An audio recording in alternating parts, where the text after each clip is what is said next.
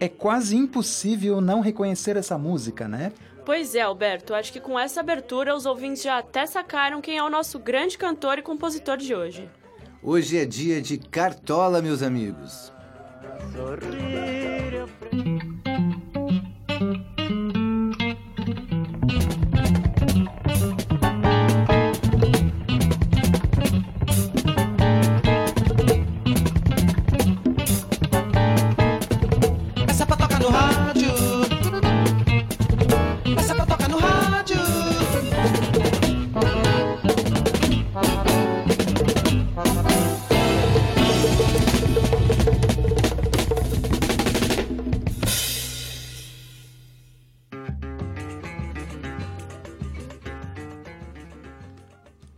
Angenor de Oliveira nasceu no bairro do Catete, Rio de Janeiro, no dia 11 de outubro de 1908. Quando era criança, seu pai ensinou a tocar cavaquinho e desde então passou a participar de festas de rua com o instrumento. Estudou em várias escolas até o primário, mas aos 15 anos depois que sua mãe morreu, saiu da escola e de casa. Trabalhou como pedreiro por um tempo e usava um chapéu, ou melhor, uma cartola, para proteger sua cabeça do cimento. Então, voilá, eis que é apelidado pelos amigos do trabalho e posteriormente adotou o nome artístico, Cartola.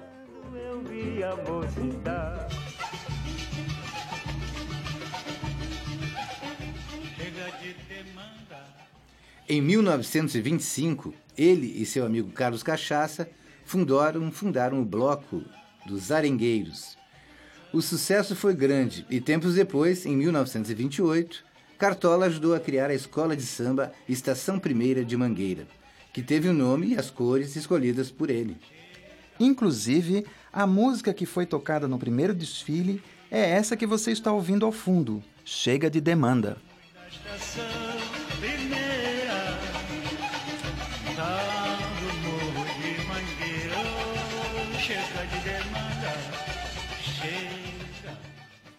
A partir de 1931, Cartola passou a ficar mais conhecido fora de sua região.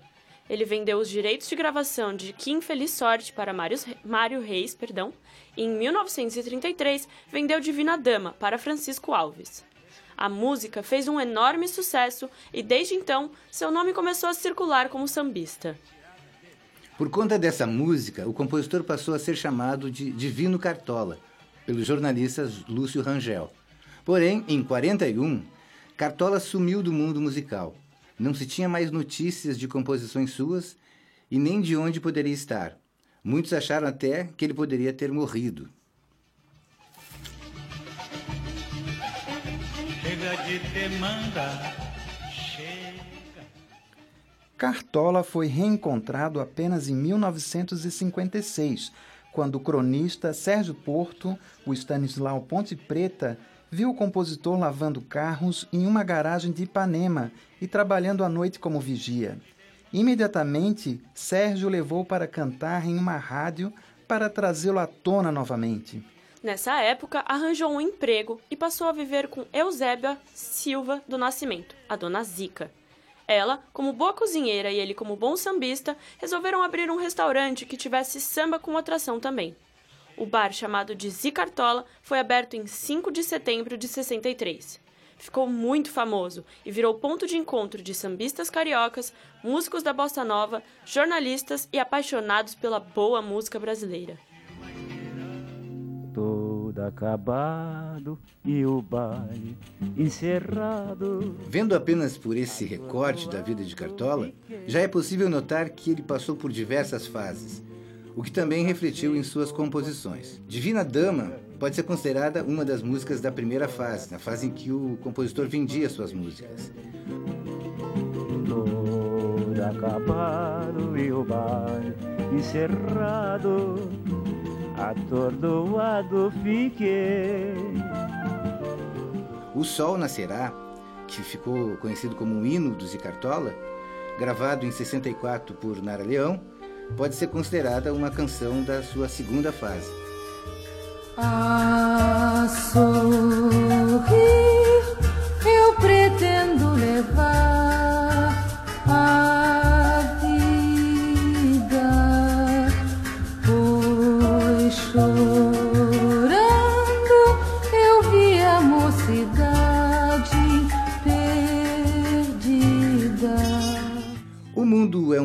gravado por Cartola em 76, e As Rosas Não Falam, música e letra de Cartola, gravada por Bete Carvalho em 76, ficaria então como, ficariam então como canções dessa sua terceira fase.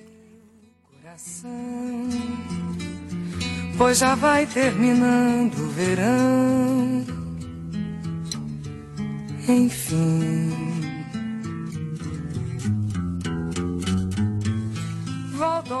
Para nos ajudar a contextualizar tudo isso, o nosso convidado de hoje é o músico Ernesto Costa Gama. Obrigada por aceitar nosso convite, bem-vindo. Obrigado. Para começar, acho que é bom a gente falar um pouco sobre as três fases de produção musical do Cartola. Uh, é possível dizer que haja uma fase mais marcante para a história da música? Olha, eu acredito que as três fases foram importantes, cada uma à sua maneira.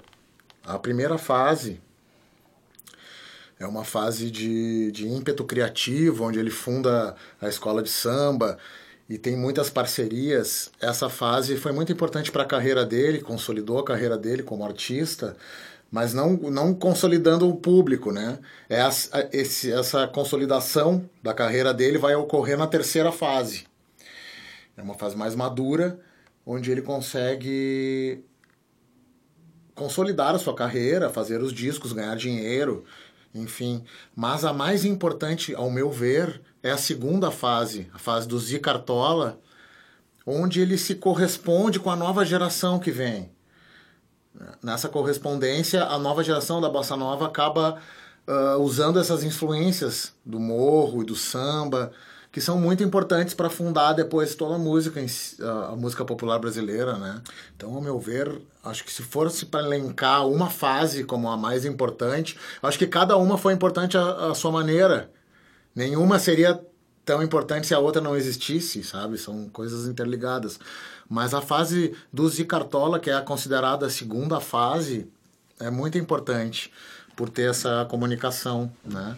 Trazer o morro para o pessoal da Zona Sul que estava fazendo, os jovens que estavam fazendo as novas músicas.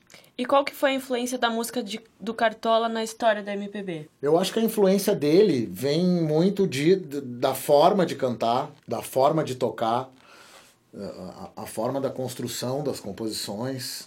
Eu vejo a, a, os acordes com, com as preparações nos baixos. A gente vai ver depois... Uh, aquele Ré menor que puxa o baixo em Dó, que depois a gente vai fazer no Chega de Saudade e vai fazer nas canções, vai fazer no Mundo é um Moinho. Mas eu vou te dizer uma coisa muito pessoal também. Ele, ele usava no léxico da, das letras, ou ele usava uh, tempos verbais, tens, uh, as conjugações corretas, né? Que ele traz bem marcante nas suas letras, mas alguns biógrafos dizem que ele lia muita poesia para construir as suas, as suas letras, né? Porque era muito. Geralmente as pessoas, os compositores da época, eles vinham com a.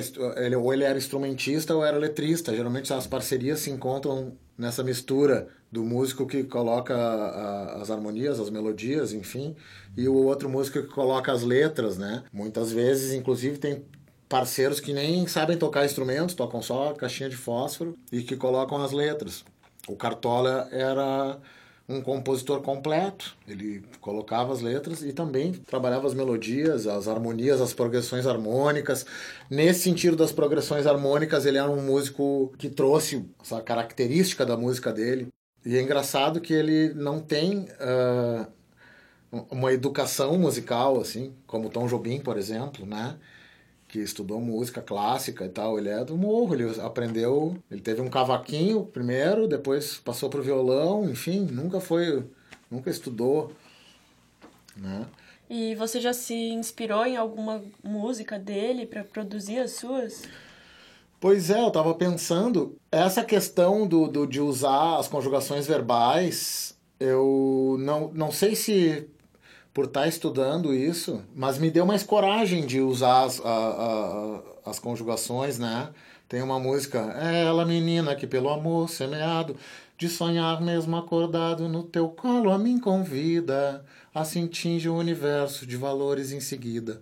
Toma as rédeas da comida, faz a trama, o alicerce, tens o dom da criação. Esse tens talvez eu não tenha tirado ele em virtude de estar ouvindo essas coisas mais antigas, onde essas conjugações verbais eram mais utilizadas, né? E, tra e trabalhar essas, essas, essas progressões harmônicas também, né? Esse ré com baixo, mas enfim, eu acho que todo estudo ele, ele, vai, ele acaba te levando para alguma coisa nova, né? E em relação à sua carreira, quais foram as suas maiores dificuldades? Eu tenho uma a minha carreira de músico, eu fiquei alguns anos tocando com uma banda e há 10 anos atrás eu vim aqui para Florianópolis e passei a ser um músico operário que eu chamo. Então, eu tive algumas dificuldades nos 10 anos ou 15 anos iniciais da carreira, onde eu, eu, tinha, eu tocava com uma banda, e a banda é um casamento sem sexo. É uma coisa assim que são muitas opiniões, e é um, é, é um casamento mesmo, porque tu vive diariamente, tu passa perrengue. No caso com a banda, a gente foi viajar, e produções sempre não muito organizadas, feitas por nós mesmos, né? Muito em virtude de um gênero que é o gênero reggae, que estava se estabelecendo também. E como músico operário, eu acho que a gente passa por um problema. Ah, no início do século, a música era para dançar. E aí músicos como Pixinguinha e outros músicos, Jacó do Bandolim, esse pessoal que tem, são virtuosos nos seus instrumentos, tocavam tão bem que as pessoas paravam de dançar para vislumbrar ali aquele, aquele músico tocando aquelas notas maravilhosas. Então a música migra de um, uh, de um entretenimento, de dança, para a pessoa ver, né? para um espetáculo de para tu ver, para tu ouvir ele, uh, o, o, músico tocar. Então a, a, quem faz música pensando algum, mas eu acho que sempre vai ter, sempre vai ter os ouvintes e tal. Mas o que o maior, nosso maior problema é esse, né? Tu tá competindo com uma música que, pela massificação cultural, não, não, não se encaixa, né? Daí tu, pra, pra entrar dentro da, da grande massa que faz música, tu tem que se adequar a essas características. Uhum. E entrando nas suas produções, já falando nesse desabafo, tem alguma novidade por aí pra gente, pra gente poder divulgar? Olha, para eu estou trabalhando muito Dorival Caymmi, bem devagarinho, assim. Estou demorando bastante nas minhas produções, mas eu tenho dois projetos que já, já estão que eu já estou montando, né? Já faz alguns anos. Um é um disco literário, né? Daí então eu tenho algumas canções que eu gostaria de fazer, uh, escolher algumas obras literárias e fazer uma canção para a obra literária, né? Já tem o Macunaíma e Casa Grande Senzala, nessa, nessa onda, cada obra recebendo um, fazendo uma intertextualidade com, com a canção. Mas eu tenho também um projeto que é, que é nesses anos de músico de boteco, eu quero fazer um CD de, músico de, de músicas de boteco, com ironia. E, e, essas canções que, que, inclusive, uma delas, a última que eu compus, que vem muito nessa, nesse estudo de Cartola, de Noel, dessas canções, né? Principalmente dessa. É, ela começou meio samba rock. Eu gosto dela e ela é taja preta. Assim não dá. Eu gosto dela e ela é taja preta. Vou encarar. Já na faísca do amor, bota as cartas na mesa. Sem um pingo de pudor, diz que a flor não tá fresca. Lembra dor. Agora que eu tô vibrado, amado bandido. No amor, como a cena do ator, nosso show é bonito, encantador. Mas quando no sossego do quarto sairemos do trilho, sem a palavra que soa do nosso delírio. Vem, o café tá na mesa, vem curar tua amargura, tua dor de cabeça. Mas quem sofreu? Quem sonhou que aqui refloresceu, mas eu gosto dela, porque no amor não escolho, a escolha é com ela. Essa canção, acho que ela tá. Eu, eu, pelo menos, quando compus, eu pensei muito nesses compositores, sabe? Uhum. Até as, as linhas melódicas, né? Lupicínio e Cartola esses mestres, né? Grandes mestres. Legal, acho que a gente fechou a entrevista com chave de ouro, com uma composição sua. Obrigada, Ernesto, por ter comparecido Eu aqui. Eu que agradeço. E. Parabéns, né, por essa iniciativa. Eu tenho acompanhado os outros programas.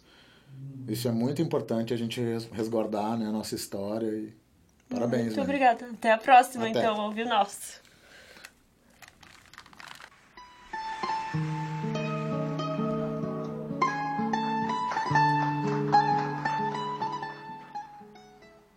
Não podemos deixar de falar de um dos seus maiores sucessos. O Mundo é um Moinho. Essa música já foi regravada por diversos cantores renomados, como Bete Carvalho. Até o Cazuza, que não tinha relação direta com o samba, resolveu flertar com esse gênero cantando a música de Cartola nos anos 80. Um encontro de dois anjos, Agenor com Angenor. Mal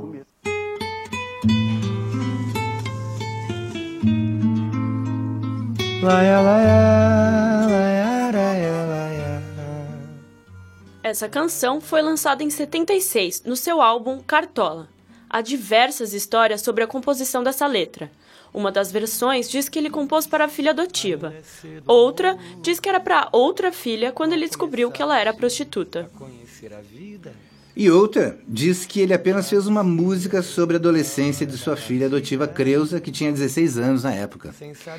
E agora, mudando de assunto para fechar, queremos falar uma curiosidade para vocês ouvintes. Vocês já se perguntaram por que em, em muitas fotos de Cartola ele aparece com óculos de sol? Pois é, ele teve uma doença chamada rosácea e foi afetado no nariz, deixando-o muito mais escuro que o resto do rosto. Cartola se sentia incomodado com isso e usava o óculos de sol para disfarçar esse detalhe. Ouça-me bem, amor.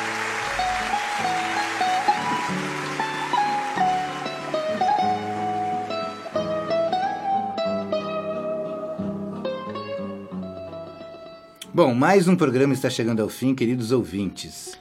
Espero que tenham gostado. Até a próxima! Esse programa está vinculado ao Núcleo de Linguística Aplicada em parceria com o Departamento de Jornalismo.